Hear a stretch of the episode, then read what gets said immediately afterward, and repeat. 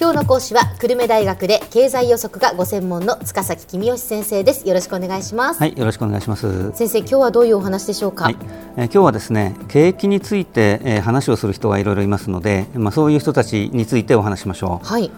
まあ、世の中にはあ景気についてお話しする人がいろいろいますけども、うん、彼らは大きく4つに分けて考えてます。ほうほう。1つ目は経済学者ですね、うんまあ、経済学の理論を使って景気の動きについて考えたり予想したりするというわけです。はい、彼らは景気を良くするには何をしたらいいかっていう話はよくするんですけども、うんうん、いつ頃どれぐらい景気が良くなるかっていう予測はやっぱり彼らには難しいみたいですね。まあ、経済って非常に複雑な動きをしますので、まあ、特に大きいのが景気はあ気から景気の気は気分の気なので、はい、まあ、人間が理屈通り動かないんですよね。なので減税をしたらあみんながその減税分で消費をするので物がよく売れるようになって景気が良くなるっていうのは経済学の理論ではあるんですけども、はいはい、人々の気分によって減税分をどのぐらい貯金するかどのぐらい使うかってその時々で変わってきちゃうんですよね。そうですよね、えー、だから人の気分によってその減税をした時に効果が大きいのか小さいのかっていうのはやっぱり変わってくるっていうことなんですよね。そういうことです株価が下がっているときは株を持っている人はもちろんなんですけども株を持っていない人もなんとなく気が重くてあんまり消費をしないとかですね。確かに確かに。あとあの大きな地震があると日本中の飲み屋がガラガラになりますよね。こんな時に我々だけ飲んで騒いでちゃ悪いって思うらしいんですけども、うん、そうしたことって経済学では説明つかないわけですよね。あくまでも経済学では説明がつかない、ね。えー、そうですね。心理学の世界になっちゃうので、えーえーえーまあ、話はそれますけど私は熊本の地震の時に熊本産の酒と魚で宴会をやってましたけどね。まあ、そんな時に旬としてても熊本の人喜んでくれないので、まあ、酒と魚をたくさん買って、えー、楽しくやろうっていうことでやりましたけどね、まあ、この辺はいろんな考え方があると思いますけどね。そうですね。もちろんその、ね、被災地のことを思うっていうのはみんな一緒なんですけれども、えーでね、でもこちらはこちらで経済活動をきちんとしなければ、えー、今度は回っていかないっていうことにもつ,、ながりますからね。何もしないよりは何かした方が彼らの役に立つのかなと私は思いましたけど、まあ、それは置いといて将来心理学と経済学の共同研究が進むようになれば経済学が景気予測をもうちょっと正しく行えるようになるかもしれませんと。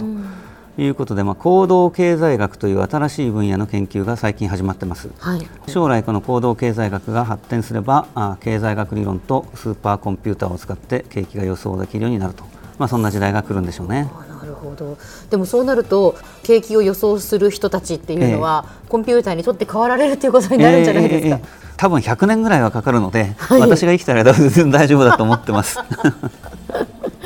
先生先ほどあの景気を語る人たちは4つに分けられるとおっしゃいましたけれども、じゃあ2つ目はどういう人たちですか、はいえー、2つ目はですねその景気を予想することが本業の人たちですね、うん、まあ、私はこの分類の中に入っているわけですけれども、はいはい。企業の経営者が設備投資しようかなあるいは来年に向けて増産しようかな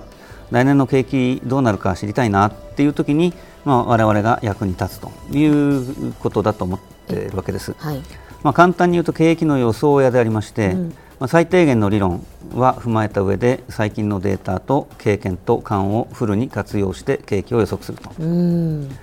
まあ、経済学だけではさっき申し上げたように景気が予想できないので長年の経験と勘が大事なわけです、はい、もちろん最低限の経済学は勉強するわけですけれども経済学が主な手段というわけではないので、うん経済学者の方々からは、まあ、コンピューターと言われることがあってですね、ええそう言われるとこっちも黙ってるの尺なもんで、うん、何言ってんの？経済学者は理路整然と間違える人々でしょ？というふうに 言い返したりしてですね、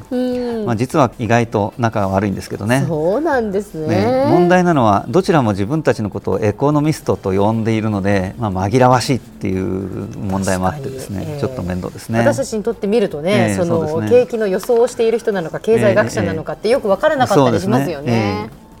で先生、その3つ目はどういう人たちなんでしょうか、はい、3つ目はですね株価とか為替レートの話をするために景気の話をしているという人たちですね、はいはい、で彼らはマーケットエコノミストというふうに呼ばれてます、うん、まあ、一見すると景気の予想屋と似ているように見えますけども実はやってることはかなり違っていて、えー、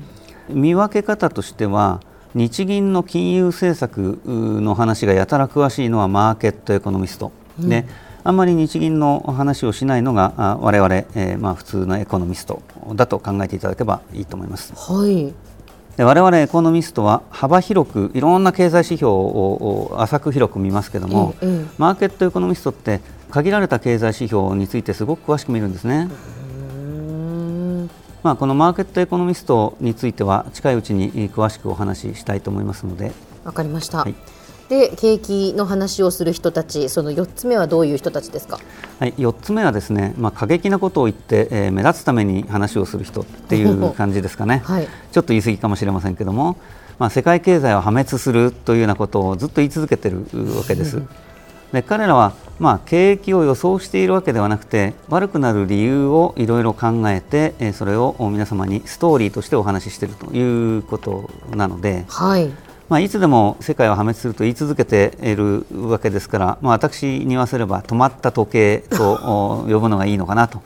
思っています、はい、まあ、この止まった時計についてもまた、うん、日を改めてお話ししたいと思いますが、うん、ちょっとだけ、えー、お話ししておきますと、はい、世界は破滅するっていう話っていろいろ面白いストーリーが書けるんですよね、はい、だから結構お客さん固定客はいるんです。でどう考えても当たりそうもない予想だなと思ってもなんかそういう話聞きたいなっていう固定客がいてですね、えーえー、それからいろいろ得なことがあって悲観論は賢そうに見えるんですね、こういう問題がありますとかこういう心配がありますとかいろいろ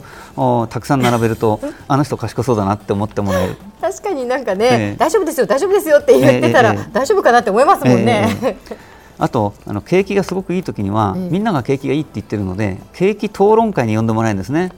討論会ですからあのみんなが同じ意見だと討論会にならないので、はいはい、貴重なわけですねそうですね貴重な存在になるわけです。あとあの景気が悪くなった時には当たった当たったと言えるわけですね。それはずっと悪くなると言ってるわけですからいつか当たるわけですよね、えーえー、まああのこんなことなんですけどまた詳しい話は近いうちにお話しましょう、はい、では先生今日のまとめをお願いします、はい、景気について語る人々は4つのグループに分けられます。経済学者景気の予想やマーケットエコノミスト止まった時計の4つです。同じように景気の話をするわけですがそれぞれ独自の価値観があるのでそれぞれが意外と仲が悪いんですね。今日の講師は久留米大学の塚崎公義先生でした。どうもありがとうございました。はいありがとうございました。